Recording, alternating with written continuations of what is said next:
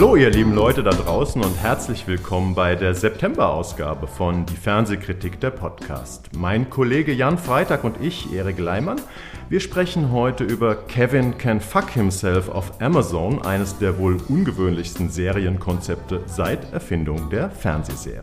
Wir reden über das Sky-Produkt Totti il Capitano, eine Biopic-Serie über die italienische Fußballlegende Francesco Totti. Danach geht es um die britische Serie Trigonometry bei ZDF Neo. Wir reden über den Dokumentarfilm Memory, über die Entstehung von Alien, das vielleicht mythenreichste Horror- und Science-Fiction-Meisterwerk der Filmgeschichte. Und es geht um die ja irgendwie bezaubernde Wissenschaftsdoku 42 mit Nora Tschirner bei Arte. Über all diese Themen spreche ich heute mit dem Journalisten Jan Freitag. Jan, Francesco Totti hat äh, professionell Fußball gespielt, bis er so 40 oder 41 war. Ähm, wie lange willst du noch für den FC St. Pauli die äh, Stiefel schnüren? Ich, ich, bin ja jetzt mittlerweile auch schon noch älter als Francesco Totti und spiele dafür aber auch schon alte Herren. Also jetzt seit zwei Jahren habe ich meine meine Eitelkeit überwunden bin, aus dem normalen Herrenbetrieb rübergewechselt. Ich glaube, ich werde schon noch ewig spielen. Das Niveau äh, von Francesco Totti habe ich aber schon vor, vor zwei, drei Jahren unterschritten. Das heißt, okay. besser werde ich nicht mehr. Gut, über Francesco Totti reden wir ähm, in der zweiten, äh, als zweites Thema. Wir fangen an mit der Serie Kevin Ken ja, und korrekt äh, äh, geschrieben F Pünktchen Pünktchen K himself, sagen wir ruhig Kevin can fuck himself bei Amazon, läuft schon seit 27.08. Ja, und du stellst die Serie vor. Was erwartet uns da? Was erwartet den oder die Zuschauerin? Als allererstes erwartet uns gewissermaßen die Hölle, weil diese Serie beginnt wie eine ganz klassische 90er-Jahre-Sitcom in der, äh, in der Mitte eines Raumes ein Sofa steht, auf dem sich äh, sehr, sehr, sehr mittelklassige Amerikaner und Amerikanerinnen fläzen. Einer davon ist dieser besagte Kevin aus, der Titel, aus dem Titel, der äh, so ein rituell frauenverachtender Football-Fan ist, der ständig mit seinen Kumpels äh, rumhängt, Football schaut, Bier trinkt und sich über seine Frau lustig macht. Das äh, ist so, so, von Anfang an dieses übliche äh, Pointenfeuerwerk zu Lasten anderer, immer, immer Humor auf, äh, auf Kosten anderer. Und äh, es ist fürchterlich. Man, äh, irgendwann kommt seine Frau rein, sie heißt Allison und äh, kriegt alles ab, was von ihm halt so abgeschossen wird. Man denkt, oh Gott, was soll denn das? Wie kann man denn bitte im Jahr 2021 so eine Serie machen? Dann aber wechselt sich irgendwie, wechselt, wechselt der Farbton. Allison verlässt, verlässt diesen, dieses Wohnzimmer kommt in den Nebenraum, äh, plötzlich ist das Licht trübe, alles ist dunkler, alles ist matt, der, der Ton ist runtergedimmt und sie befindet sich plötzlich in einer Welt, in der sie realisiert, mit was für einem Arschloch sie verheiratet ist hm. und beginnt in diesem Moment äh, den, oder nicht in diesem Moment, der Plan schwelt schon länger in ihr, aber je länger diese Serie dauert, desto mehr beginnt sie äh, sich mit dem Gedanken anzufreunden, sich von ihrem Mann zu trennen und zwar auf dem radikalstmöglichen Weg, nämlich indem sie ihn, das ist zumindest eine der Möglichkeiten, die sie so in Betracht zieht, umbringt. Und von dem Moment an ähm, wird diese, diese Sitcom so im steten Wechsel eher zu einem, zum, zu, so, zu einem Nullerjahre-Drama mit einer Frau im Mittelpunkt, die versucht, sich aus ihrem Gefängnis ihrer Ehe und ihrer bürgerlichen Existenz zu befreien. Das ist immer so ein Wechsel. Also immer mhm. wenn, wenn Kevin alleine ähm, im Haus ist, dann, äh, dann ist knallbuntes Sitcom-Alarm und immer wenn sie äh, sich auch mit ihrer Nachbarin und in ihrem Alltagsleben versucht, von ihm zu lösen, dann ist es Drama. Und das ist dann so eine Art Desperate Housewife von El Bundy, wenn man so will. Hm. Also die Serie Kevin Can Fuck Himself, das sind eigentlich zwei Serien in einem und äh, ich muss ganz ehrlich sagen, ich sollte die Serie besprechen und ähm, guckt die ersten Minuten, ähm, die praktisch diese klassische Sitcom-Setting hat, also ich glaube mit fest installierten Kameras in diesem Wohnzimmer und den eingespielten Lachern vom Band. Und ich habe gedacht, ach du liebe Zeit, äh, was soll ich denn hier machen? Das ist ja, warum gibt es überhaupt so eine Serie? Und man muss praktisch diese ersten fünf oder zehn Minuten oder weil vielleicht sind es auch 15 Minuten überstehen bis dann praktisch ähm, die Dramaserie anfängt, die so im Stil von, ich sag mal, Ozark oder vielleicht sogar ähm, Breaking Bad äh, dieses äh, Drama von der Frau erzählt, die dann eben aus dieser Sitcom-Hölle ausbricht. Ähm, das ist ein sehr interessantes Serienkonzept. Das wurde auch, ähm, ist eine Produktion von AMC, die bei, bei die auch The Walking Dead gemacht haben, ähm, die bei Amazon läuft. Ähm, und ja, das Konzept ist schon ziemlich genial. Ähm, und dafür wurde die Serie auch gefeiert. Aber Jan, wie findest du denn diese Wechsel zwischen diesen beiden Serien im Prinzip in einem? Das, das ist brillant. Also es ist wirklich so, was du sagst. Es sind, glaube ich, jetzt nicht zehn Minuten, sondern es sind ein paar Minuten. Also es ist, geht wirklich relativ schnell dass Allison den Raum verlässt und plötzlich sich das gesamte Setting äh, wechselt. Also ich habe ein bisschen gebraucht. Ich habe tatsächlich äh, so, ich glaube, den ersten, die, die ersten ein, zwei Schnitte habe ich gar nicht richtig wahrgenommen und habe dann gemerkt, dass das Konzept ist und habe dann noch um nochmal zurückgespult und habe gemerkt, so, hups, was passiert denn da mit mir?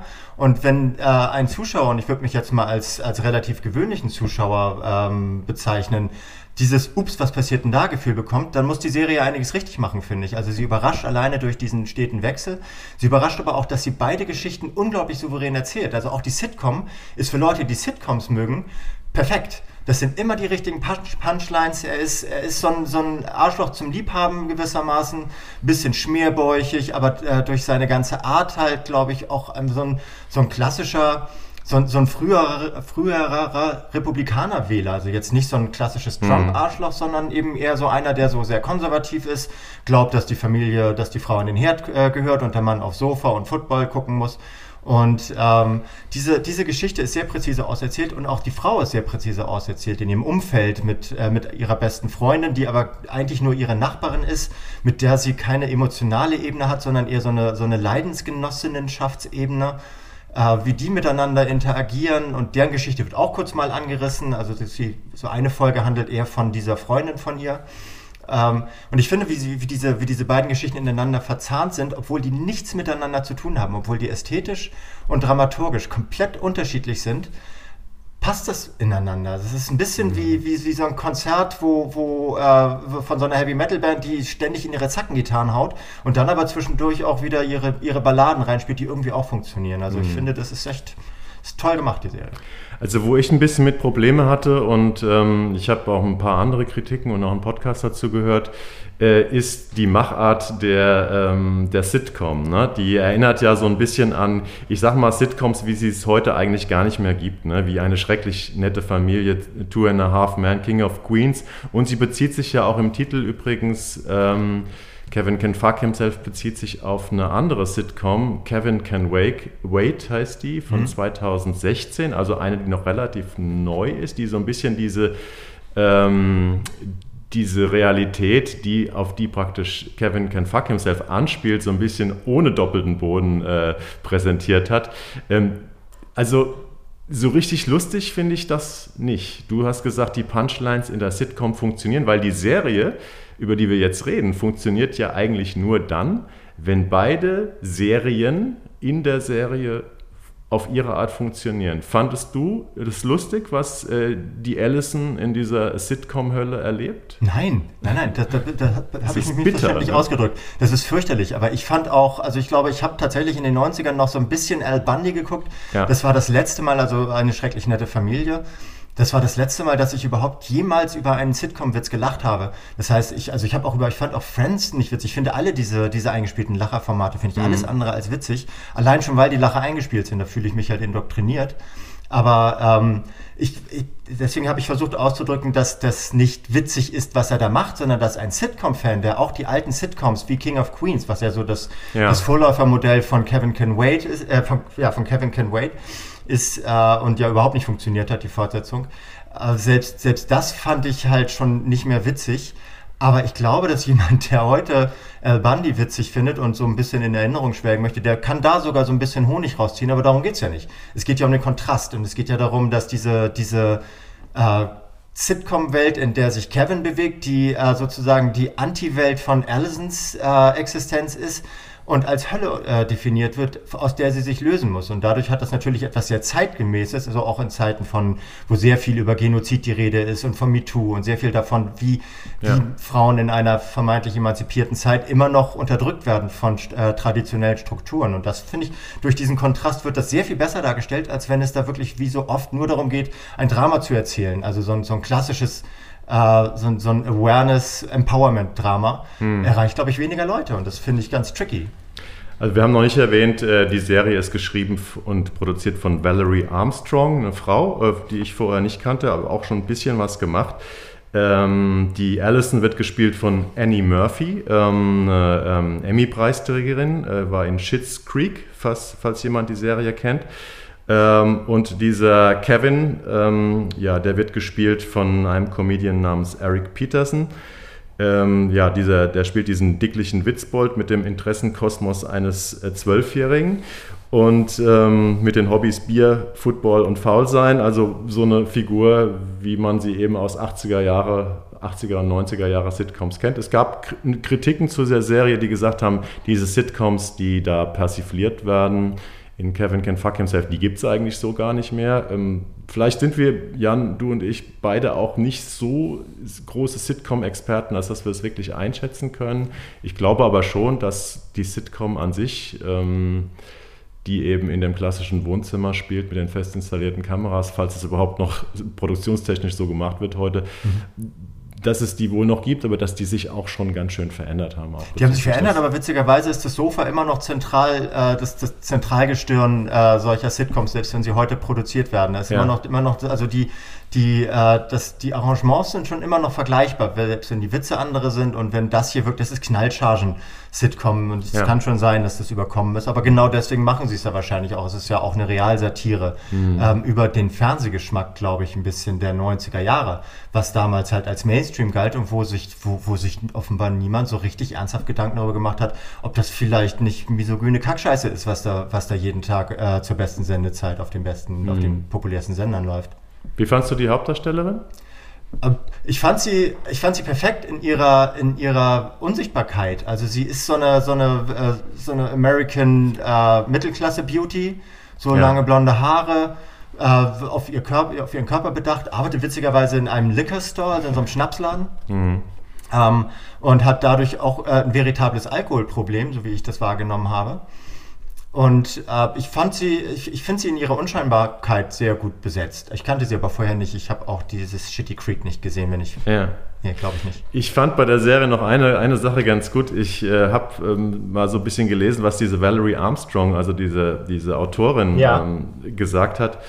Ähm, und zwar hat die gesagt, äh, dass sie in ihrer Recherche für die Serie immer wieder ähm, mit Frauen, mit Schauspielerinnen gesprochen hat, die für Sitcom oder Comedy-Rollen vorsprechen sollten und mit der, mit der Prämisse, wir brauchen eine extrem witzige Frau.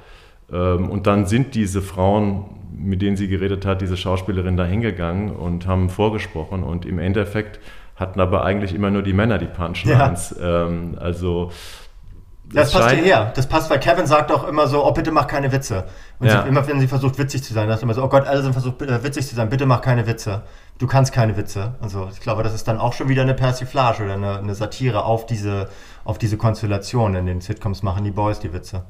Genau, also auf jeden Fall in den, in den, in den alten Sitcoms, äh, auf die Kevin Can Fuck Himself anspielt, äh, haben die Frauen wohl, fungieren die Frauen wohl vorwiegend als Witzebande und äh, nicht als diejenigen, die die, die, die Lacher ernten. Nee, genau. Zumindest, also von daher, wir sind beide keine, wir sind beide keine Sitcom-Experten, äh, aber dann können wir jetzt zum Thema kommen, wo wir beide ein bisschen besser, bessere Expertise mitbringen. Il Capitano, Totti Il Capitano, genau, das ist eine italienische Sky-Serie. Totti Il Capitano, dauert auch noch ein bisschen, bis die kommt, 30.09.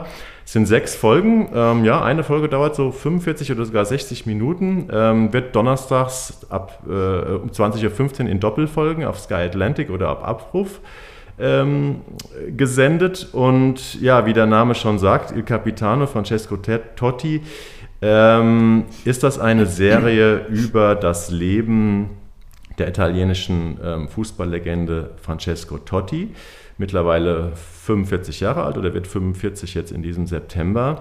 Und die Serie beruht auf einem Buch, auf einer Autobiografie, äh, die Totti äh, mit einem Journalisten zusammen äh, geschrieben hat. Und was ich ziemlich interessant finde in dem Zusammenhang, es gibt auch schon einen Dokumentarfilm. mein Name ist Francesco Totti, heißt der, und der läuft auch auf Sky und der ist auch erst ein Jahr alt und nun macht man praktisch nochmal diese Autobiografie, über die es einen Dokumentarfilm gibt, als sechsteilige Fiction-Serie. Und ähm, die Handlung ist praktisch die, dass Totti, der ja sehr, sehr lange gespielt hat, eben bis zu seinem 40. Lebensjahr in der Serie A als Kapitän von AS Rom, und der so ein bisschen Probleme hatte aufzuhören, auch deswegen, weil er noch auf einem ziemlich hohen Niveau gespielt hat, aber natürlich ist 39, 40 Jahre ein enormes Alter für einen Fußballprofi. Und ähm, die Serie ähm, hat so ein bisschen den Fokus, dass er praktisch realisiert, jetzt so langsam muss ich ans Aufhören denken. Seine Frau, eine bekannte Fernsehmoderatorin, ist schwanger mit dem dritten Kind. Die anderen beiden sind schon ein bisschen größer und sie setzen sich in der Familie und er mit der Idee auseinander, Mist, die Zeit ist verflogen, ich müsste eigentlich langsam aufhören mit der Karriere. Befeuert auch ein bisschen dadurch, dass man kann sagen, sein Lieblingstrainer aus seiner erfolgreichsten Zeit zum AS Rom zurückkehrt und er denkt, ah, da habe ich jetzt nochmal eine richtig gute Zeit mit ihm. Und äh, sich das dann aber komplett dreht, weil genau dieser Trainer ihn nicht mehr berücksichtigt, ihn auf die Bank setzt, ihn, wie er selbst findet, demütigt und ähm, ja, und dann ist das eine Serie, die in Rückblenden ähm, seine Karriere erzählt, aber auch immer wieder zum Hier und Jetzt zurückkehrt, die einen etwas seltsamen Ton zwischen Drama und Komödie anschlägt. Ähm, ehrlich gesagt, ich habe zwei Folgen gesehen und so richtig schlau bin ich nicht draus geworden, was die Idee war. Ohne dass ich jetzt damit sagen möchte, dass ich die Serie schlecht finde, aber ich habe nach einer Folge den Dokumentarfilm angeguckt. Hast du wahrscheinlich nicht gemacht, nee, ne? weil du ja auch kein Sky-Kunde bist. Nee. Ähm, und danach habe ich mir nochmal eine Folge angeguckt. Und jetzt würde ich von dir gerne mal wissen, Jan, wie fandst du die Serie? Wie viel hast du gesehen? Was ich hat, auch. Ich habe auch zwei Folgen gesehen. Mhm. So, ich, ich würde mir aber, wenn ich die Zeit und die Muße hätte, vornehmen, tatsächlich noch ein bisschen weiter zu gucken, weil ich das Spannende an dieser Serie finde, du hast ja darauf angesprochen, dass er mit 40 Jahren nicht so richtig aufhören kann, weil er ja auch noch relativ gut ist. Also er hat schon noch, er hat auch lange in der Nationalmannschaft gespielt. Ich bin jetzt nicht so ein krasser. Bis 2007, glaube ich. Achso, okay, ja. ich hätte jetzt gedacht länger. Ich bin er jetzt hat ja diesen, Er ist ja Weltmeister geworden 2006 ja. in, äh, in Deutschland.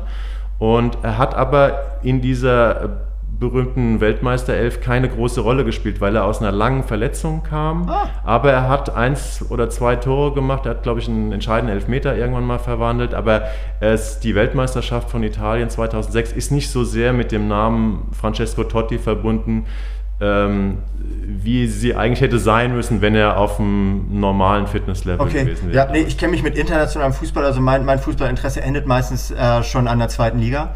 Aber äh, von daher, da kann ich gar nicht viel zu sagen. Aber was, was ich gemerkt habe oder was, was ich glaube, was mir diese Serie vermitteln wollte, ist, dass es da auch um diesen Heldenstatus einer Ikone geht, wie Francesco Totti, der, glaube ich, sein Leben lang beim selben Verein gespielt genau, hat. Genau, 27 und Jahre hat er für AS Rom gespielt. Ja. Und sowas ist ja heute, das gibt es ja heute so. Heute äh, existiert, herrscht ja dieser Legionärsstatus vor, äh, dass mal ein Spieler oder auch eine Spielerin, ich weiß gar nicht genau, wie es im Frauenfußball ist, dass die, äh, dass die mal länger als drei Jahre in einer Stadt bleiben. Das gibt es ja eigentlich nur noch bei den ganz Großen, die, äh, denen man nichts wegkaufen kann, also so bei den Bayern oder sowas. Ansonsten wandern die von Verein zu Verein. Und dieser, äh, dass diese Serie seine Geschichte so breit erzählt, also auf acht Folgen insgesamt, so nahezu acht Stunden, ich glaube es sind acht Folgen, ne? Nee, sechs jetzt. Sechs, ja. Entschuldigung. Mhm. Ähm, also auf echt auf großer Bandbreite und dann auch noch eine Doku dazu, die schon, die schon gelaufen ist. Das äh, erzählt uns auch ein bisschen was von unserer Sehnsucht danach, ähm, Menschen in unserem Umfeld zu haben, die tatsächlich noch so etwas wie Treue in einem, in einem Umfeld entwickeln, das nur noch von Geld regiert wird. Und das ist, glaube ich, das, äh, das, das Reizvolle an dieser Geschichte. Ähm, ich fand aber noch zwei andere äh, Aspekte daran unheimlich spannend. Das eine ist, dass, es, äh, dass seine, seine Frau eine sehr zentrale Rolle spielt, nämlich die ist ja vor allem, oder sein, sein unmittelbares Umfeld, seine Familie, ist ja davon betroffen, dass er nicht aufhören mag. Dass er, dass er äh, nicht, nicht einsehen kann, dass seine Zeit vorbei ist und dadurch wird es auch zu so einer, so einer Familiengeschichte, die erzählt, was, ähm, was halt so Spielerfrauen oder was Menschen von anderen Menschen, die in ihrer Rolle unentbehrlich sind, äh, so für Opfer zu bringen haben. Und gleichzeitig erzählt es uns natürlich auch etwas über, äh, über so diese Männlichkeit am, so am Beginn der, der Midlife-Crisis, die ja bei vielen schon so Anfang 40 ansetzt, wenn nicht gar früher. Ja. Dieses, äh, dieses Ding, äh, oh Gott, ich werde nicht mehr gebraucht sich aber trotzdem an ihre Posten klammern. Das ist ja der, im Fußball wie in der Wirtschaft, wie in, äh, in der Kunst und in der Kultur ist das ja äh, relativ weit verbreitet. Und das erzählt mir diese Serie auch. Ich kann jetzt nicht so viel darüber sagen, weil ich zu wenig gesehen habe, wie mir die Serie so von der, vom dramaturgischen Aufbau her gefällt. Aber selbst da finde ich, finde ich, sind tolle Gadgets dabei. Also es ist filmisch, es ist keine klassische Ödnis, äh, so ein klassisches äh, Biopic, in dem halt nur so chronologisch die Geschichte eines äh, des, des Porträtierten oder der Porträtierten erzählt wird, sondern es hat unglaublich witzige Ideen. So.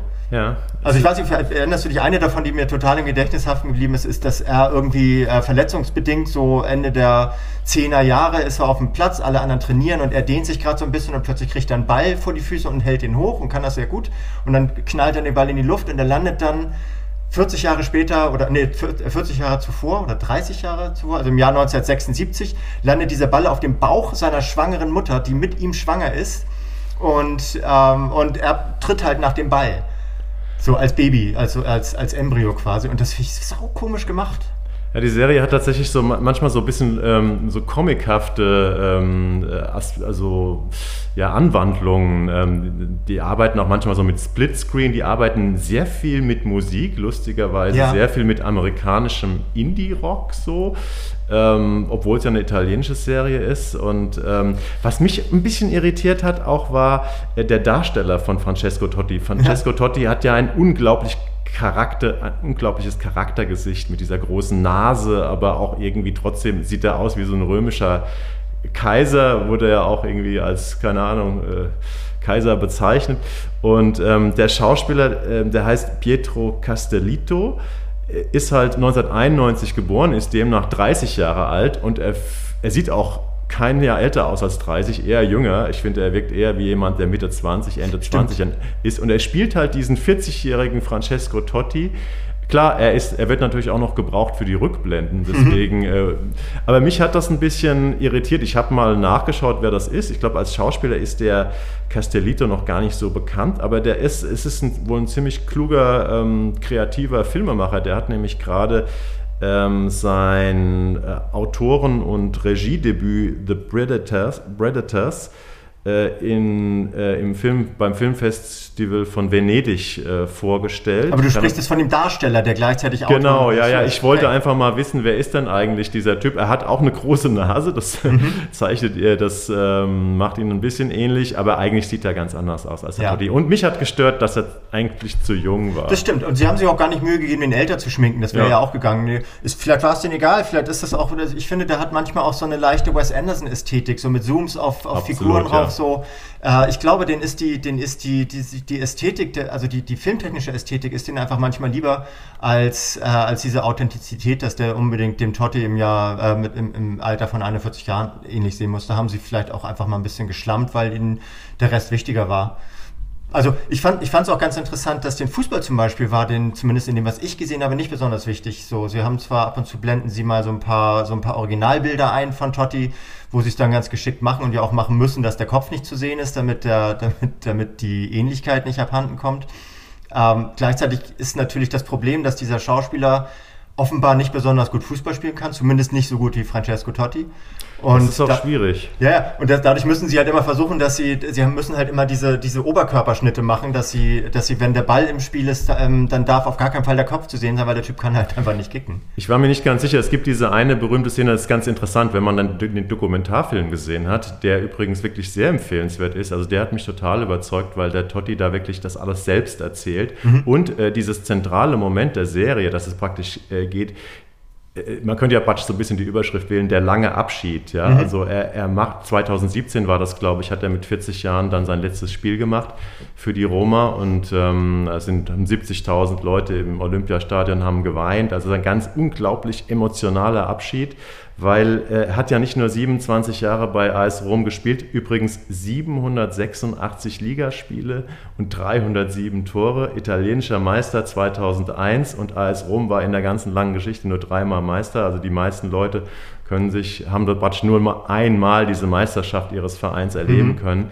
Ähm, zweifacher Pokalsieger, Torschützenkönig, Spieler des Jahres, Weltmeister 2006.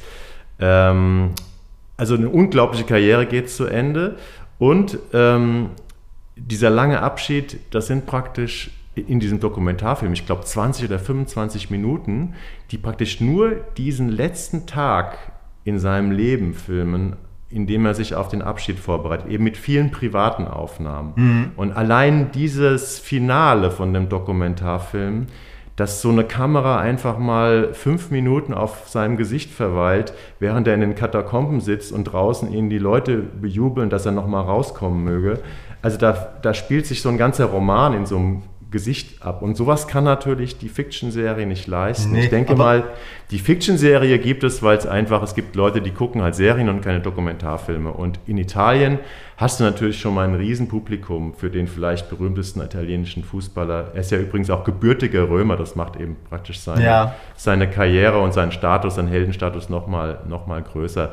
Also wahrscheinlich für ein internationales Publikum nur bedingt äh, jetzt ein Erfolgsprodukt, aber man weiß es nicht. Ne? Also, Ja, ich weiß, also mir, mir selbst ist diese Heroisierung äh, auf allen Ebenen komplett fremd und auch ein bisschen unangenehm. Also mir ist es, ich finde es nicht gut, dass, äh, dass, dass so, ein, so ein Fokus auf einzelne Menschen gelegt wird. Generell, das finde ich schwierig. Das kenne ich auch vom Fußball überhaupt nicht als Fan eines Vereins, in dem, äh, in dem immer eher ein bisschen so das Kollektiv im Vordergrund steht. Ähm, aber das ist so, genau, das kannst du in so einer, in so einer Doku kannst du es gut machen. Hier kannst du eben auch so ein bisschen, bisschen Glanz nehmen dadurch in der, in der Fiktion. Also wenn du, wenn du so eine, so eine Legende in der klassischen Dokumentation darstellst, klar, dann, dann wird es heroisierender. Hier wird da auch ein bisschen, glaube ich, auf den Boden zurückgeholt. Und das finde ich, also so als Mensch gezeigt, der halt auch fehlbar ist und alles ist, finde ich sogar noch, also für mich als jemand, der, den diese Heldenverehrung so ein bisschen suspekt ist, finde ich das sogar angenehmer. Aber ich werde beides nicht zu, also ich gucke mir weder die Doku an, weil ich nicht so ein krass großer internationaler Fußballfan bin und ich gucke mir auch diese Serie nicht zu Ende an. Ähm, weil mich das Thema dann am Ende, obwohl, obwohl es gut gemacht ist, Jetzt hast du die wirklich Hörer aber richtig interessiert für das Thema.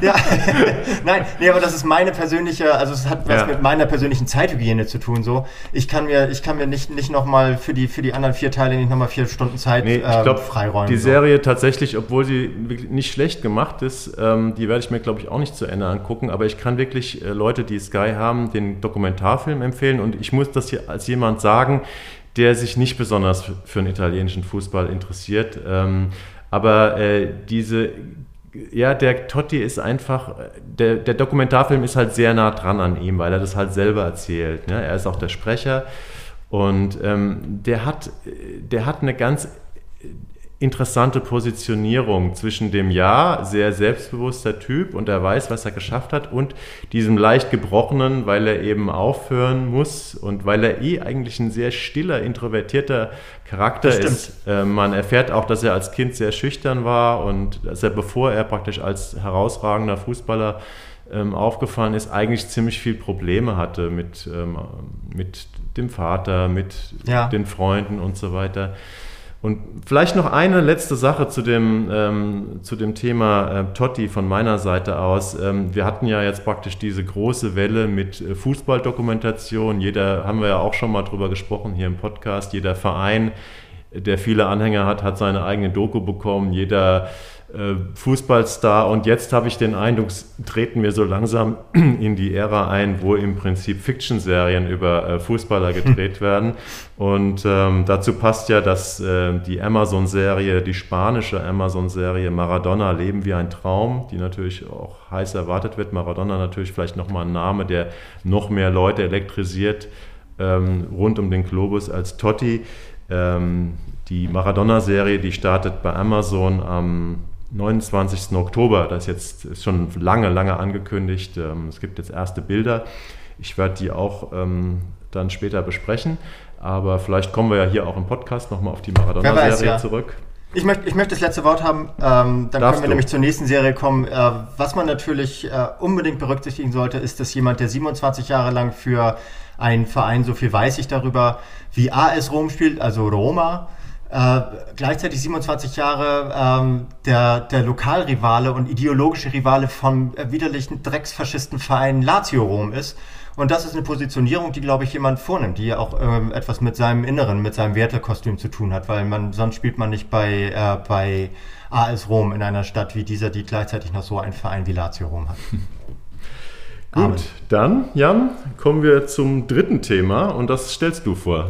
Ja, try, try, try, ich weiß bis heute nicht genau, wie man es ausspricht. Ich hatte Tri- Angst vor der? Aussprache. Ich habe mir es extra in Lautschrift aufgeschrieben, aber vielleicht sag. Ich würde sagen Trigonometry oder Trigonometrie, man Trigonometry. Ja, Ist eine, eine englische Wer- Serie, eine genau. BBC-Serie. wer ist Native Speaker und weiß, wie Trigonometry ausgesprochen wird. Das aber- können wahrscheinlich ja. die, meisten, die meisten Leute da auch nicht.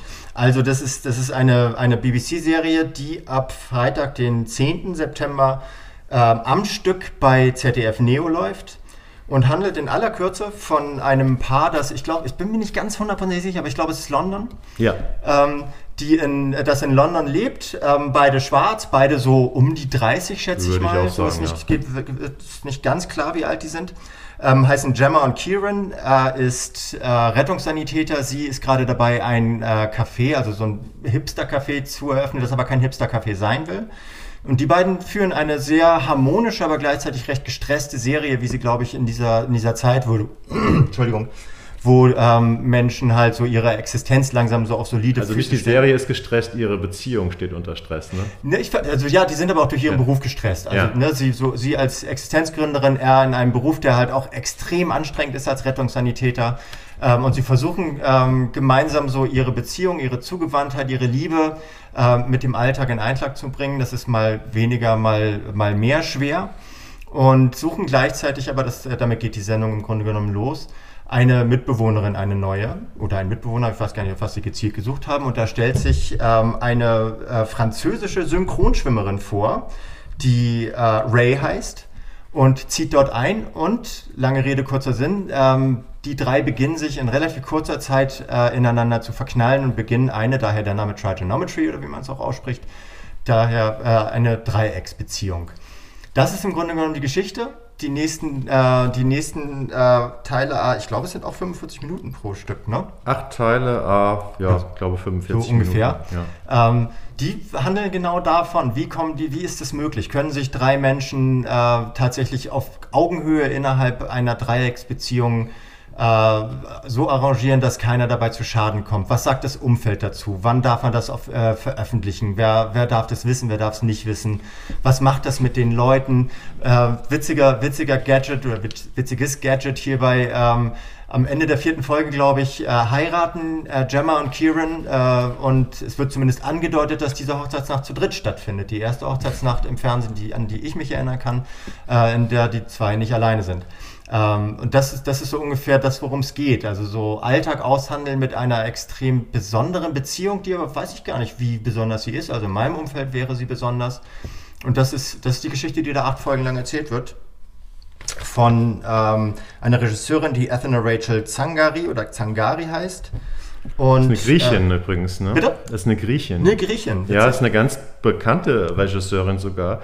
Die war auch schon mal im Berlinale, äh, Teil der Berlinale Jury. Die ist eigentlich, ähm, also ich muss ganz ehrlich sagen, das ist auch so ein, so ein Blindspot bei mir. Ähm, es gibt ja dieses New Greek Cinema, also es wird, gibt ja so eine gefeierte ähm, Filmemacher, Filmemacherin-Szene in Griechenland ähm, mit sehr besonderen Filmen und sehr besonderen ähm, Charakteren. Da gehört sie dazu. Ähm, also sie ist eigentlich jemand, der ähm, bisher äh, mit sehr eher schwereren, besondereren Filmen oder auch einer Serie aufgefallen ist. Äh, Und ich habe gelesen, dass diese äh, Serie, wir werden gleich drüber reden, wie wir sie finden, wie sie eigentlich ist, ja, aber sie hat ja etwas sehr Warmes und Leichtes. Äh, Würde ich jetzt mal sagen, dass es für diese Regisseurin wohl was sehr Neues, sehr Außergewöhnliches ist. Ja, ich finde sie nicht so leicht. Also ich finde, sie hat natürlich ihre leichten Momente, also auch gerade dann, wenn es, äh, wenn sie, wenn sie so ihrer Liebe freien Lauf lassen und auch ihrer Leidenschaft freien Lauf lassen, ähm, hat das was Leichtes. Es ist, äh, wenn ich so das Thema Leidenschaft anspreche, die hat etwas Grundsexualisiertes, diese Serie. Es fällt, fällt in den ersten, in den ersten zehn Minuten fällt, glaube ich, 15 Mal das Wort ähm, Vagina und auch so, so schon im Gespräch, wo sie sich vorstellt, um in diese WG einzuziehen, fällt das Wort sieben Mal und man denkt immer so, oh, das ist, aber relativ explizit. Ja. Aber sie wird nicht explizit, also sie verhandelt und das ist wahrscheinlich dann auch das, das Verdienst von dieser Athena Rachel oder Athena Rachel Zangari, ähm, dass, das, dass das alles sehr stark im, äh, im Suspense-Bereich und in der Andeutung läuft und sowas finde ich, finde ich sehr, das ist ein sehr schöner Aspekt an dieser Serie. Was ich nicht so toll finde, ist, dass die, ähm, dass, dass die sehr im kommunikativen Bereich spielt und diese Kommunikation in der Übersetzung, die ich jetzt, auf die ich jetzt gar nicht so bashen will, was die Synchronisation betrifft, äh, ich glaube, dass, dass die nicht wirklich gut rüberkommt, diese Art und Weise, wie die miteinander reden, weil das sehr, sehr britisch ist und auch sehr metropolitan britisch ist. Das ist ganz interessant, weil ähm, ich habe ja auch, ähm, also die Serie kommt ja bei ZDF Neo am Stück, aber man, man weiß ja mittlerweile, solche Serien werden im Prinzip für die ZDF Mediathek produziert. Also die ist dann, glaube ich, ab dem 11. September stehen die was haben wir gesagt, acht Teile komplett in der Mediathek. Ich weiß gar nicht, wie das dann ist. Äh, kann man in der Mediathek auch auf englischen Originalton mittlerweile nee, umschalten? Habe ich nicht? versucht, nicht in diesem Fall. Es gab es schon. Gab es so, schon, ja. Bei Neo, äh, in diesem Fall, also, oder ich war zu doof. Okay. Also ich habe es nicht. Also nicht ich habe gerade, weil ich die Synchronisation, ich fand die jetzt nicht schlecht, aber ich würde mir natürlich eine englische Serie immer im Originalton angucken und dann habe ich gesehen, dass es sie bei Amazon allerdings nicht im, im, ähm, im Prime-Bereich, also für Abonnenten kostenlos, sondern kostenpflichtig bei Amazon gibt. Übrigens da auch nur im englischen Original und ohne Untertitel. Mhm. Aber ich habe mir einfach mal die zweite Folge im englischen Original da angeguckt und war recht überrascht, ähm, dass sie gar nicht so sehr anders ist als die deutsche Synchronisation. Also sie ist hervorragend zu verstehen, mhm. weil das ist keine Serie, in der die Menschen sehr klug daherreden, sage ich mal, die unglaublich mit unglaublich viel Wortwitz und also äh, aufgeladen ist. Also ich sag mal das Gegenteil von Ted Lasso, dieser Fußballserie auf ja. Apple TV, wo ich selbst ich manchmal auf Deutsch gucke, weil so viel Wortwitz in dem Englischen drin steckt, dass ich überhaupt nicht mehr mitkomme, selbst beim Lesen. Ähm, aber diese Serie ist hervorragend zu verstehen im englischen Originalton. Und ähm, ja, sie setzt eben nicht so sehr auf den Wortwitz, äh, sondern eigentlich auf die Wärme, die zwischen diesen Personen, zwischen den Charakteren herrscht. Oder wo siehst du die Stärke des Absolut, ja, da hast du völlig recht. Das ist, das ist einfach, es, ist, es hat, ein, hat damit zu tun, wie sich Liebe in einer extrem komplizierten Konstellation Bahn bricht. Das ist, glaube ich, so ein bisschen der, ähm, so der, der Kerngedanke dieser Serie, also geschrieben von Duncan Macmillan und Effie Woods. Duncan Macmillan kommt aus dem Theater. Der hat, glaube ich, echt noch richtig wenig Fernsehen gemacht, wenn überhaupt. Ich habe nichts, nichts von ihm gefunden, was ich kennen würde. Bei Effie Woods genauso. Die hat irgendwann mal so eine komische, so, so, so eine Vampir-Romance-Serie okay. gemacht, glaube ich.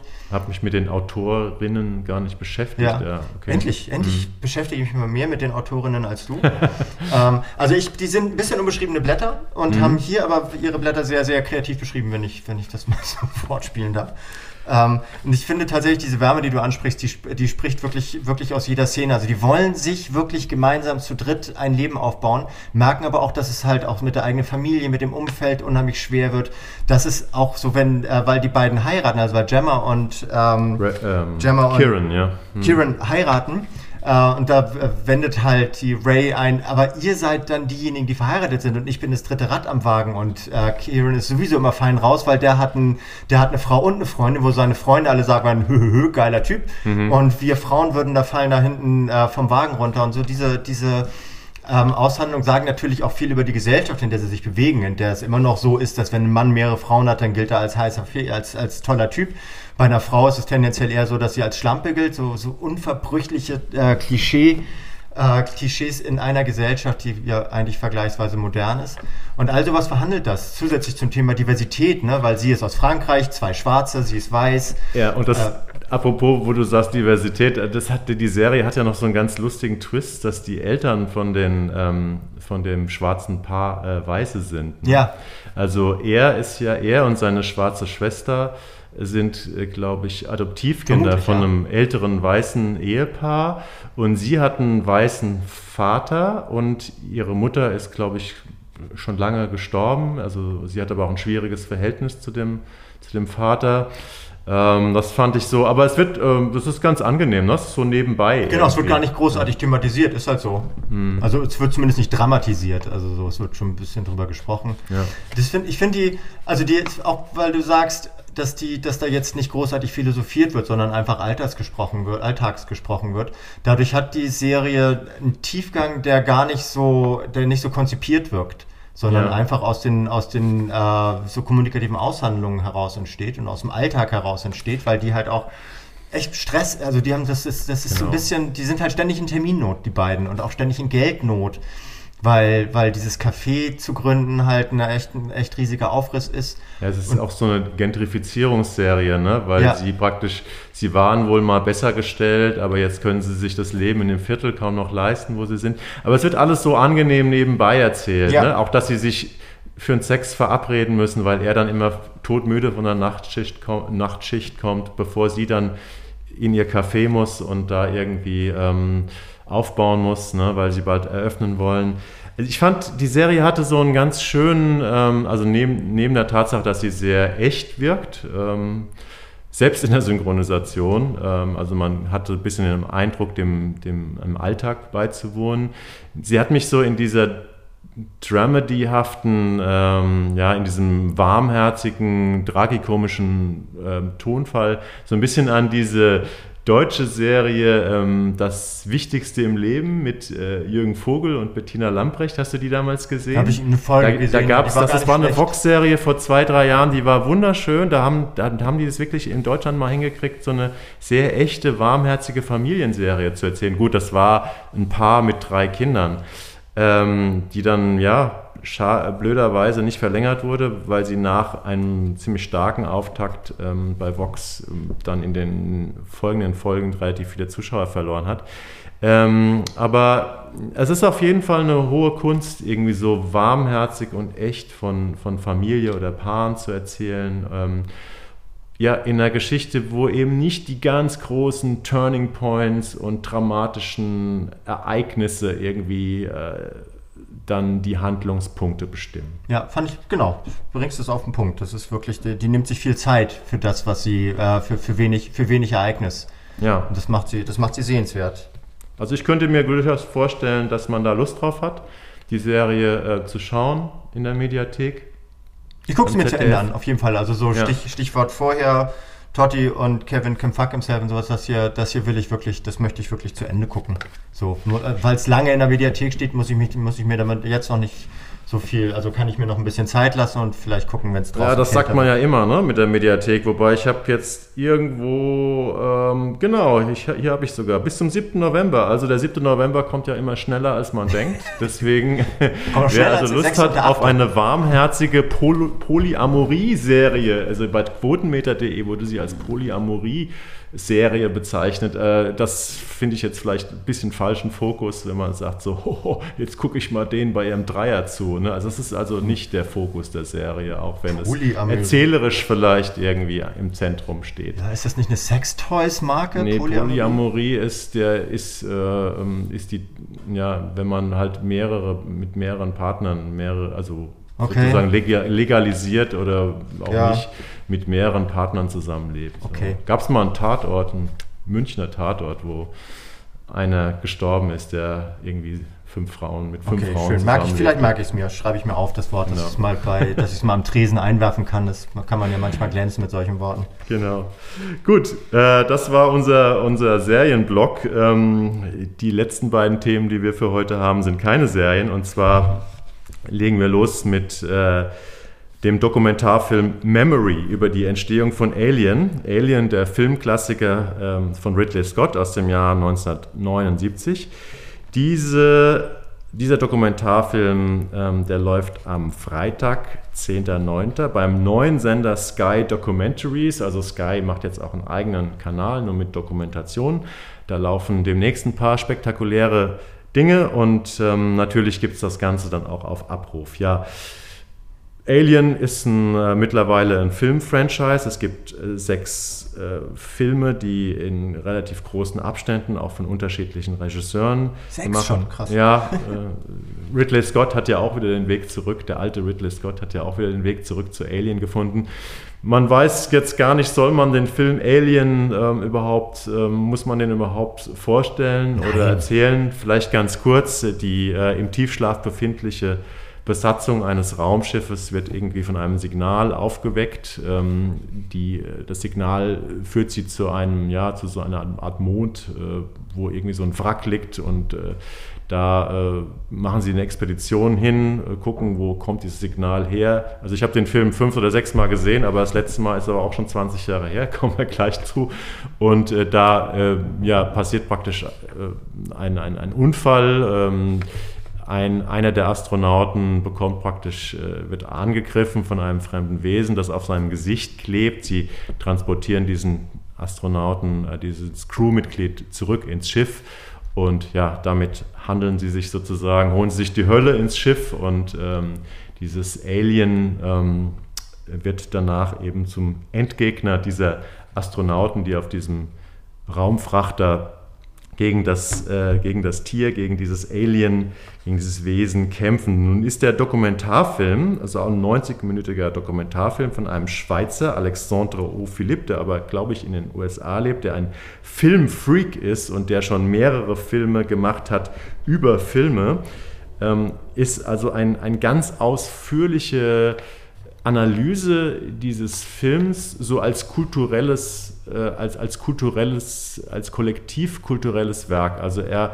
schaut, wo sind die ganzen Wurzeln, wo sind die ganzen Einflüsse der Macher, der Kreativen, äh, die diesen Film damals gemacht haben. Und es ist eine ziemlich ungewöhnliche Filmdoku, wenn man so will. Und bevor ich jetzt noch länger monologisiere über den Dokumentarfilm über Alien, ähm, rufe ich den Menschen auf, der mir heute Morgen gesagt hat, dass er den Film Alien noch öfter gesehen hat als ich. Ich dachte, ich habe ihn, glaube ich, fünf oder sechs Mal gesehen und du hast gesagt, du hast ihn 15 Mal gesehen. Minimum. Also ich, weiß, ja. ich weiß, dass wir, äh, um mal ein bisschen, äh, ein bisschen biografisches von mir preiszugeben, als, äh, als die ersten VHS-Rekorder rauskamen, haben meine Eltern sich irgendwann einen geholt und dann hat die Videothek bei uns ums Eck auf, wurde aufgelöst aus irgendeinem Grund und da wurden VHS-Kassetten verkauft so Mitte der 80er war das, glaube ich, Mitte, Ende der 80er. Und da war halt Alien drunter, den habe ich dann gesehen, weiß nicht, wie alt ich war, 17, 18 oder sowas. Und weil die Auswahl damals auch so gering war, habe ich wirklich richtig oft Alien geguckt, auch immer mit Leuten, Video-Sessions gemacht, wie es damals hieß, mit Leuten, die ich zu mir eingeladen habe. Ich habe ihn, also 15 ist, ist ganz konservativ geschätzt, ich habe ihn wirklich richtig oft geguckt. Und deswegen äh, ist natürlich die Faszination so einer Dokumentation bei mir auch ein bisschen ausgeprägter, als sie vielleicht bei Leuten ist, die den irgendwann mal gesehen haben und vielleicht auch nur einmal. Also bei mir läuft der Film sozusagen in, der, in einer Gehirnhälfte immer mit, während ich auf der anderen, äh, mit der anderen Gehirnhälfte diese Dokumentation verarbeite.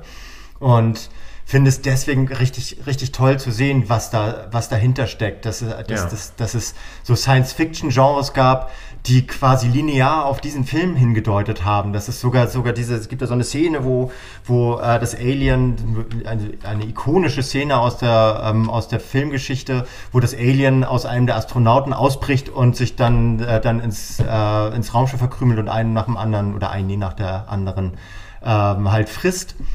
Und äh, die, es, es, gab vorher schon ein Genre, das nennt sich, du wusst, wie, wie hieß es noch, dieses, wenn was aus dem Bauch rauskommt? Ja, es gibt also diese Szene zumindest, äh, die heißt die Chestbreaker-Szene. Chestbreaker. Man kann auch, wer jetzt wirklich zu jung ist oder zu unbeleckt von dem ganzen Genre äh, oder immer dachte, Alien, das ist irgendwie so ein Science-Fiction-Film oder erst in den späteren Filmen eingestiegen ist. Also kurz, wer, den, wer die Szene oder den Film nicht kennt, kann sich die, kann bei YouTube nach Chestbreaker äh, Scene ähm, Alien gucken und kann sich da die ganzen fünf oder sechs ikonischen Filmminuten, die auch in diesem Dokumentarfilm, glaube ich, über fast eine halbe Stunde auseinandergenommen ja. werden, anschauen. Ja, genau. Also Chestbreaker, Brustkracher, Knacker oder sowas. Also es kommt ja. halt einfach aus dem Oberkörper eines Astronauten, Astronauten raus und nimmt sich danach den Rest der Crew vor, nachdem es ausgewachsen ist. Er ist klein, dann richtig groß und wirklich unangenehm. Ähm, ist ja bekanntermaßen, glaube ich, von den Leuten, die sich ein bisschen damit befassen, von dem, äh, von dem Schweizer äh, Comiczeichner HR Giga empfunden HR Giga, worden. ja, Künstler. Äh, also es ist, es ist nicht einfach nur ein Alien oder es ist nicht einfach nur eine Monstergestalt, sondern es ist ein Kunstwerk. Und der Film geht, also diese Dokumentation geht diesem Kunstwerk auf die Spur. Ich finde es nicht so unkonventionell gemacht. Also es ist tatsächlich eine, äh, so, so mit äh, Talking Heads, die halt entweder von damals stammen oder heute, äh, heute so Expertinnen sind für so etwas, die halt den Werdegang dieses Films und seine Wirkung vor allem, also die Rezeption von Alien beschreiben. Äh, da werden viele einzelne Szenen auseinandergenommen. Es gibt eine Menge Making-of. Aber es ist halt wirklich einfach richtig, richtig toll, weil der Film so toll ist. Und weil, weil, weil ich das erste Mal ähm, wirklich mitbekommen habe, was sich die Leute dabei gedacht haben und wie akribisch manchmal einzelne Szenen ähm, konzipiert werden, wie diese Szene, wo das, wo das Alien aus dem Brustkorb rauskommt. Das muss wochenlang gedauert haben, indem sich die ganze Crew teilweise in, in, in Klöster zurückgezogen haben, um dann alleine doch nochmal äh, dieses Alien-Baby äh, so zu kreieren, wie es perfekt ist, um die Wirkung zu erzeugen. Und das zeigt einfach die Liebe des, der, der Filmemacher, also in diesem, äh, in diesem Fall von Ridley Scott, zu seinem Medium. Das war nicht einfach, der hat nicht nur Filme gemacht, sondern der hat sich selbst veräußert in seinen Filmen. Das merkt man, das spürt man durch, so, durch diese Dokumentation sehr. Und das ist ein bisschen das, was man so mitbekommt bei diesem Film. Ja, du hast recht. Äh, also wenn das so rübergekommen ist, ich gesagt, ungewöhnliche Dokumentation. Die Dokumentation ist eigentlich komplett konventionell. Also ähm, ja. allerdings, was ich ungewöhnlich fand, war diese Tiefe, die inhaltliche Tiefe, mit der man praktisch eingestiegen ist äh, in, dieses, in dieses Projekt. Also ähm, es gibt ja so zentrale Figuren in diesem Dokumentarfilm, vor allem, also später ist es dann HR Giga, der das Monster und diese ganzen Innenwelten, das Raumschiff, äh, den Planeten, äh, die, die, dieses Wrack und sowas gebaut hat, das ist ja auch mittlerweile ikonisch. Ähm, aber es geht auch ein bisschen um Ridley Scott, der interessanterweise genau wie Signori Weaver, Signori Weaver nicht vorkommt in dem, also mhm. die sind nicht im Interview, da wäre es vielleicht mal interessant zu fragen, den Filmemacher, warum die nicht dabei sind. Ähm, aber die erste und vielleicht wichtigste zentrale Figur in der Dokumentation ist Dan O'Bannon, der äh, Drehbuchautor von, von Alien, der ja ganz, ganz lange um dieses Projekt gekämpft hat. Ähm, der auch immer sein ganzes Leben lang anscheinend fasziniert war von Stoffen, wo ein Wesen oder irgendetwas Menschen von innen auffrisst. Interessanterweise hat dieser Dan O'Bannon, ähm, der litt an Morbus Crohn, an dieser entzündlichen Darmkrankheit, an der er auch dann irgendwann, aber auch schon so mit 70 plus äh, gestorben ist. Und ich glaube, die Witwen von Dan O'Bannon und ähm, auch H.R. Giger, sind äh, Executive Producers von dem Film. Mhm. Also sie sind, sie stecken in der Produktion des Films äh, mit drin. Deshalb wird auch ein Schweizer Regisseur so. Ja, das kann gut ja sein, ja, wobei dieser Alexandre ähm, äh, O'Philippe äh, ist wohl äh, ja in USA ausgebildet und lebt irgendwie in Kansas oder ja, so. Okay. Äh, ich habe jetzt nicht ganz so genau. Er, er hat einen Film gemacht, äh, das fand ich ganz witzig. Ähm, der die Dusch, der äh, komplett um die Duschszene von Psycho, ähm, also er analysiert die Duschszene von Psycho als Wendepunkt der, der, der Filmgeschichte. Ähm, also wirklich ein wirklicher Cineast in seinen, in seinen mhm. Filmen. Und ähm, naja, was bei Alien eben ganz interessant ist, sind diese vielen kulturellen Einflüsse, die praktisch in diesen Monster- und Horrorfilm eben äh, drinstecken, von H.P. Lovecraft, von Francis Bacon. Das ein ganz berühmtes, äh, frühes Francis Bacon-Gemälde ist ja die, die Vorlage für die Alien-Figur, die, ähm, die der H.R. Giger dann später gebaut hat. Wusste ich, nee, wusste ähm, ich nicht. Und die, und, und, und die äh, griechische Mythologie, B-Movies aus den 50er und 60er Jahren. Ähm, also das alles wird praktisch in dieser, ähm, in dieser Dokumentation zusammengeführt, auch auch mit den Wurzeln im Prinzip, dass du nochmal erklärst, aha, es gab diese, diese Geschichten, die so ähnlich sind, die, die dann praktisch Dan O'Bannon und, und, und Ridley Scott auf, diese, auf diese, diesen Film hingeführt haben. Und übrigens die Drehbuchszene von der Chestbreaker-Szene, die da fast eine halbe Stunde lang analysiert wird in dem Film, die ist ja nur eine ist Seite. Eine Line nur, ne? Eine Seite, nee, eine Seite, eine Drehbuchseite. Aber ich glaube, Drehbuchseiten sind immer relativ großflächig, ja. also die sind relativ überschaubar. Und äh, diese Drehbuchseite wird auch in dem Film komplett vorgelesen. Ja, also das, das war so eine Line so, äh, ja. Alien crushes chest oder irgend sowas oder ja. breaks chest, fertig. Es war gar nicht dafür, dass das so, so wichtig geworden ist, war das tatsächlich sehr, sehr marginal beschrieben, also angenehm eigentlich, dass das, was, was so in den Köpfen derjenigen, die den Film dann letztlich realisieren, noch äh, aus so einem Drehbuch hervorsprudeln kann. Also, äh, was ich auch noch gut fand, war, dass sie praktisch in dieser sehr langen Analyse von dieser Chestbreaker-Szene äh, gesagt haben, dass sie am Ende haben sie noch aus irgendeinem Schlachtbetrieb irgendwelche Innereien geholt, äh, die dann auch noch da rausplatzen und äh, die ganzen Schauspieler, also es gibt ja lustige, äh, lustigerweise, tragischerweise nur noch zwei äh, Darsteller neben Signori Weaver, die noch am Leben sind. Gut, der Film ist auch schon 42 Jahre alt, die sind auch, ähm, die sind auch in dem Film äh, als Interviewpartner äh, mit drin. Das ist äh, Tom Skerritt, der ja auch mal ein recht so 70er, 80er Jahre mal ein guter Hollywood-Star war. Der ist mittlerweile 87 oder 88, der ist. Und Veronica Cartwright, ich glaube eine ähm, eine englische Schauspielerin. Und ähm, der Rest der Crew, es sind ja unglaublich gute Schauspieler damals gewesen. Die sind fast alle in den letzten Jahren verstorben. Also Harry Dean Stanton, gestorben 2017. Ian Holm, ähm, gestorben 2020. Jaffet Koto, äh, gestorben 2021. Und John Hurt, ähm, der Mensch, dem die Brust platzt, ähm, gestorben 2017. Also ja. vier Crewmitglieder sind tatsächlich in den letzten äh, vier Jahren ähm, äh, gestorben. Allerdings auch schon recht betagt. Okay, ja, immerhin.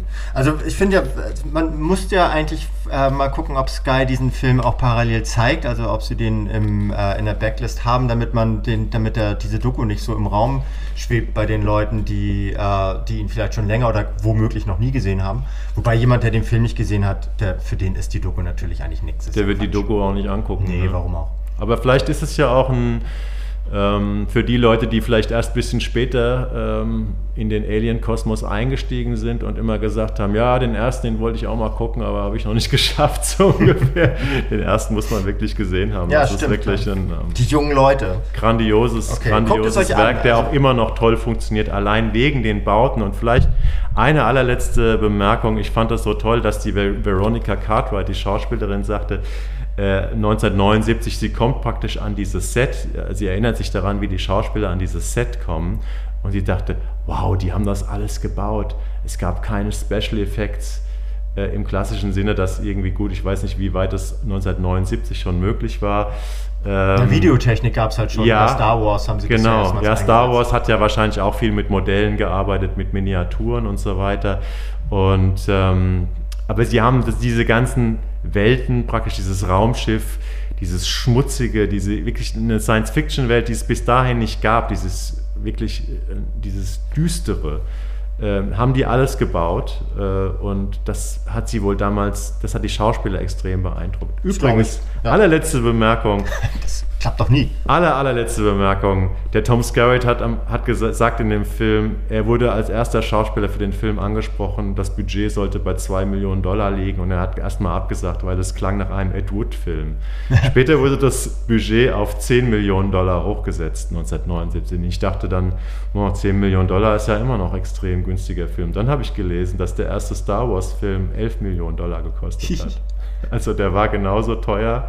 Alien war genauso teuer oder heute würde man sagen sportbillig ja. wie der erste Star Wars-Film. Ne, der ist so, so, teuer halt wie der Vorspann einer großen äh, horizontal erzählten HBO-Serie. Wahrscheinlich, genau. Gut. Ja, Damit kommen wir zum letzten Wesen. Thema. Jan, du stellst ja. vor. Genau. Nee, wir, also es ist, wir bleiben beim Thema Dokumentation, aber es, wir, wir könnten uns nicht auf, auf äh, unterschiedlicheren Ebenen bewegen, weil es geht um die ähm, Arte-Serie 42, Antworten auf fast alles, äh, wo das fast wahrscheinlich in Klammern gesetzt ist, ich weiß es jetzt gar nicht. Ähm, eine, also so ein sechsteiliges Edutainment, äh, kann man wahrscheinlich so nennen, so ein Wissensdoku-Format. Bis jetzt sechs Teile, ne? Hm? Bis, bis, jetzt, bis jetzt ja, ja, das ist natürlich fortlaufend. Ja, ja, äh, ja das sind weiter. die sechs, die jetzt äh, verfügbar sind. Ähm, und okay, jetzt habe ich mir gar nicht aufgeschrieben, wann das losgeht. Jetzt Freitag geht's los, ne? Genau. Nee, Freitags, glaube, ab, ab, Donnerstag ist es, glaube ich, in der Mediathek online. Ab Freitag ist es, ähm, nee, vorigen Freitag. Ja, also Nein, ab, äh, genau, es läuft schon. Es läuft schon. Es läuft schon seit 4. September. Genau. Samstags gegen 22.35 Uhr. Genau, aber alle Teile, also alle bislang äh, produzierten sechs Teile sind ähm, bereits online und kommen jetzt freitags immer um diese Zeit einer nach dem anderen. Ähm, und Nora Tschirner beantwortet darin Fragen, wenn man so will, die niemand ansonsten stellt im Alltag. Da geht es äh, um Dinge wie, kann man sich durch die Erde bohren, lässt sich der Mond besiedeln, was wären wir ohne Schleim, meine Lieblingsfolge. Aber auch sowas wie, ähm, sollten wir losen statt wählen, also eher so ein, äh, so, so ein äh, sozialpsychologisches Element. Ja. Ähm, und diese Geschichten erzählt sie auf jeweils so 26 Minuten verteilt, glaube ich ähm, am Beispiel ähm, wirklich sehr, sehr kreativer filmtechnischer Mittel mit einer ähm, Auswahl von Wissenschaftlern und Wissenschaftlerinnen meistens, also ExpertInnen auf diesem Gebiet. Und äh, wühlt sich so ein bisschen durch diese Fragen, die so, so eine Mischung darstellen aus, ähm, ist eigentlich auch ein bisschen egal, bis äh, ist, eigentlich das, ist eigentlich das Wesen der Dinge. Also so die Frage, kann man sich durch unsere Erde durchgraben, äh, be behandelt natürlich nicht nur die Frage der Bohrtechnik, ähm, sondern auch, wie sieht es in unserem, äh, wie sieht's im Erdkern aus, was erwartet uns ähm, in den einzelnen Schichten, wie beeinflussen wir diese einzelnen Schichten und das ist so ein bisschen sowas wie Sendung mit der Maus für Erwachsene. Genau, das, das hatte ich mir auch so als Assoziation aufgeschrieben, Sendung für die Maus, äh, Sendung äh, mit der Maus für Erwachsene und tatsächlich hat mich mein elfjähriger Sohn letzte Woche, äh, noch bevor ich, oder vorletzte Woche, bevor ich von der Existenz dieser, ne, ich wusste sogar von der Existenz dieser, dieser Reihe, er fragte mich tatsächlich, äh, kann man sich eigentlich durch die Erde bohren. Und ich sagte, ja, mhm. ähm, ich glaube eher nicht, und, ähm, aber wir können das mal nachlesen. Und jetzt lese ich äh, oder sehe ich, dass es die Doku, Wissensdoku-Serie 42 gibt bei Arte. Ja. Dann können wir also uns das mal sagst, zusammen angucken. Ne? Ja, ja. Nee, wenn, wenn du jetzt sagst, du glaubst nicht, also du, ähm, du bist da noch skeptisch, guckst sie dir an, kannst sie nicht durch die Erde bohren, ist echt zu heiß in der Mitte. Das dachte ich ähm, mir. Aber das sind alles so Sachen, die, äh, die lernt man da. Und das Witzige daran ist, abgesehen von Nora Tschirner, die ja diese, diese, diese beispiellose Lakonie in ihrer Stimme hat, immer so, diesen, so, so einen feinen Spott, ist gleichzeitig aber doch ernst meint in dem, was sie tut. Abgesehen davon ist es auch einfach... Ähm, sie erzählen uns nicht die großen Probleme der Welt oder sowas, sondern sie, sie gucken mal in den, in den großen Kosmos der unbeantworteten Fragen oder schwer zu beantwortenden Fragen, wählen sich da jetzt die ersten sechs raus und fangen, glaube ich, einfach erstmal an. Also ich habe das Gefühl, die, sie, sie ähm, haben gar kein größeres Konzept, haben keine, keine Storyline, haben auch kein, keine riesen Backlist mit 400 Fragen, sondern sie arbeiten sich erstmal so ein bisschen vor und machen das so in der Art und Weise, wie heutzutage Dokus gemacht werden, also Wissensdokus gemacht werden, mit ein bisschen weniger Bombast, als das dann bei Terra X der Fall wäre. Also nicht ständig dröhnende Musik da drauf oder sowas, sondern eher so ein bisschen feiner, ein bisschen, äh, ein bisschen geklimper drauf als das große Orchester. Ähm, hier mal eher so eine, so eine ironische Bemerkung als die große, die große wissenschaftliche Weisheit. Das kann man, läuft so gut durch einen durch beim Gucken. Ich fand es auch, also was mich, äh, was mich ähm wirklich sehr positiv äh, gestimmt hat, war der Tonfall der Serie.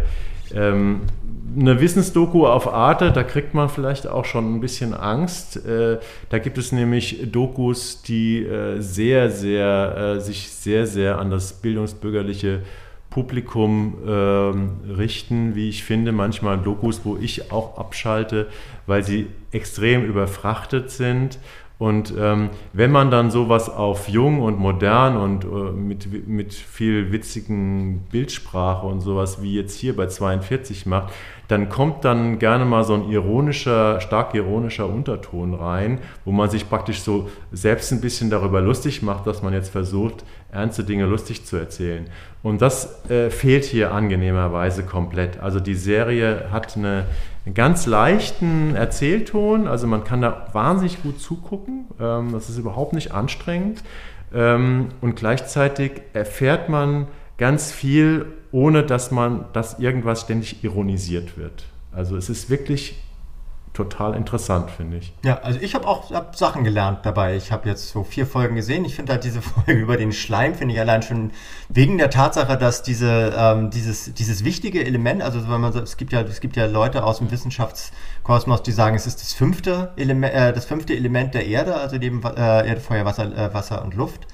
Ähm, der Schleim ist, ist, äh, ist halt nicht nur der, der, der, Ursprung allen Lebens, sondern alles ist Schleim, überall, überall ist es schleimig, überall da, wo etwas sich entwickeln soll, mhm. ist es von Schleimschicht ähm, betroffen. Die Erd gesamte äh, Wasseroberfläche der Welt ist eine Schleimschicht, also da ist so ein Misozygym oder ich weiß nicht genau, wie das heißt drauf. So kleine Sachen lernt man dann nebenbei und kriegt einen anderen Blick auf Dinge, die man so für selbstverständlich genommen hat oder gar nicht beachtet hat. Und wenn eine Wissenssendung das schafft, also Erwachsene wie mich dafür zu, äh, dafür zu interessieren, dran zu bleiben bei Sachen, wo ich jetzt denken würde, pff, weiß ich alles schon, nee, man kann nicht durch die Erde durchbohren und der, man, man kann nicht auf dem Mond siedeln und wenn man es könnte, ist es viel zu, viel zu ineffizient und unökonomisch. Das ist auch eine Folge, ne? Können wir auf Folge. dem Mond leben, ja. Mhm. So, die interessieren, die interessieren ähm, so, ein, so ein klassisches, leicht erweitertes Arte-Publikum ähm, für, für Themen, die, wo sich, wo sich, was ich sehr wichtig finde, äh, Wissenschaftler und Wissenschaftlerinnen nicht ernster nehmen als, ihre, als ihr Forschungsgebiet. Ja. Das finde ich auch an den, an den ausgewählten Protagonistinnen finde ich das sehr, sehr angenehm. Die sind alle, die haben alle so ein, so ein, so ein leichtes Lächeln um die, um die Mundwinkel. Die nehmen das schon ernst, was sie erforschen, aber ähm, machen da jetzt auch keinen riesen Bohai draus oder so, kein, kein Elfenbeinturm oder sowas. Ich finde die toll. Also ich finde, das kann man auch, es können auch Kinder, ich glaube, so ab acht checken die das. So. Ja, vielleicht nicht in allen Einzelheiten, Nö. aber es ist auf jeden Fall keine Klugscheißer-Serie und das ist schon mal wahnsinnig interessant und angenehm. Und äh, sag mal, die, die Nora Tschirner kommt aber nur, äh, ich habe nur in zwei Folgen ähm, reingeschaut, nämlich in die mit dem, mit dem äh, können wir uns durch die Erde bohren und über die mit dem äh, über die, ja, mit praktisch jetzt passend zur, passend zur Bundestagswahl. So, ähm, okay soll, wie wäre es eigentlich, wenn wir losen statt, statt wählen, mhm. wer unsere Volksvertreter sind. Ähm, auch ein ganz interessanter Ansatz, der da durchgespielt wird. Äh, tritt die Chenna, tritt aber nur als Stimme auf. Die ist nur Stimme, ne? ja. ja. Unverkennbar auf ihre Art, aber Genau. ähm, auch gar nicht so. Und jetzt kommt Nora, also das ist halt die redet, die, die ist halt, äh, kommt halt aus dem Off und prägt es aber trotzdem stark. Also Ja. weil sie halt wirklich diese, sie- weil, weil sie dieses, dieses Komö diesen komödiantischen Ernst hat dabei, der sehr, sehr, der passt dazu. Sie hat ja jetzt auch mehr Zeit, weil ich glaube, es ist ja auch ihr Tatort Genau, aus. sie hat Tatort auch. Hat jetzt, äh, wurde jetzt auch verkündet und äh, nachdem ihr, ihr Filmehemann ja schon äh, äh, gestorben ist, ähm, ist diese Ära des Weimar Tatort-Duos ähm, nun auch vorbei. Ja, Ja, also ja für uns eine ganz klare Empfehlung, äh, das Wissensmagazin 42 bei Arte mit Nora Schirner als Zwei- Erzählerin. 42 nochmal für Leute, die es nicht wissen, ist die Antwort auf alle Fragen ähm, bei Douglas Adams Douglas per Adams. durch die Galaxis. Aber ist wahrscheinlich auch Und schon. ich glaube, so. diese Art zu erzählen steht auch so ein bisschen Pate ne, für die Genau. Serie. Ja, glaube ich auch. Genau.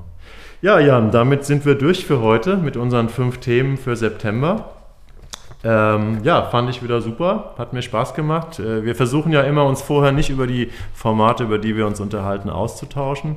Äh, das ist dann auch immer ein bisschen spannend, wie der andere irgendwas äh, findet. Und ähm, Ja, wir wussten aber, glaube ich, diesmal beide, dass wir Kevin Can Fuck Himself gut finden. So, das war, das, das konnten wir, damit konnten wir nicht in der Berg halten.